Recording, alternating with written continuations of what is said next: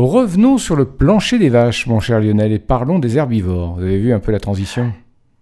Absolument. En fait, les paléontologues sont face à un véritable défi. Comprendre les raisons du déclin des espèces en matière de disparité.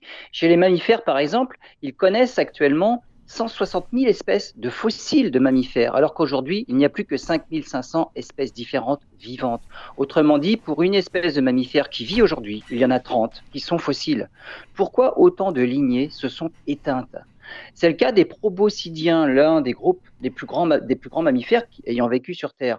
Il comprend les éléphants actuels au nombre de trois espèces. Mais il y avait aussi les mammouths, les mastodontes, les déinothériidés, bref, le nombre d'espèces différentes de proboscidiens s'élève à 180 Proboscidiens, hein, sachant que ça vient du grec proboskis, qui veut dire trompe.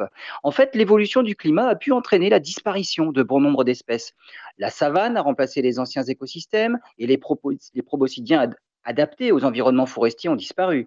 Il y a 3 millions d'années, le début de l'ère glaciaire a aussi pu contribuer au déclin des proboscidiens, déclin qui s'est encore accéléré en Eurasie il y a 160 000 ans et en Amérique il y a 75 000 ans. Et à cette époque, l'homme n'avait pas encore peuplé ces zones géographiques.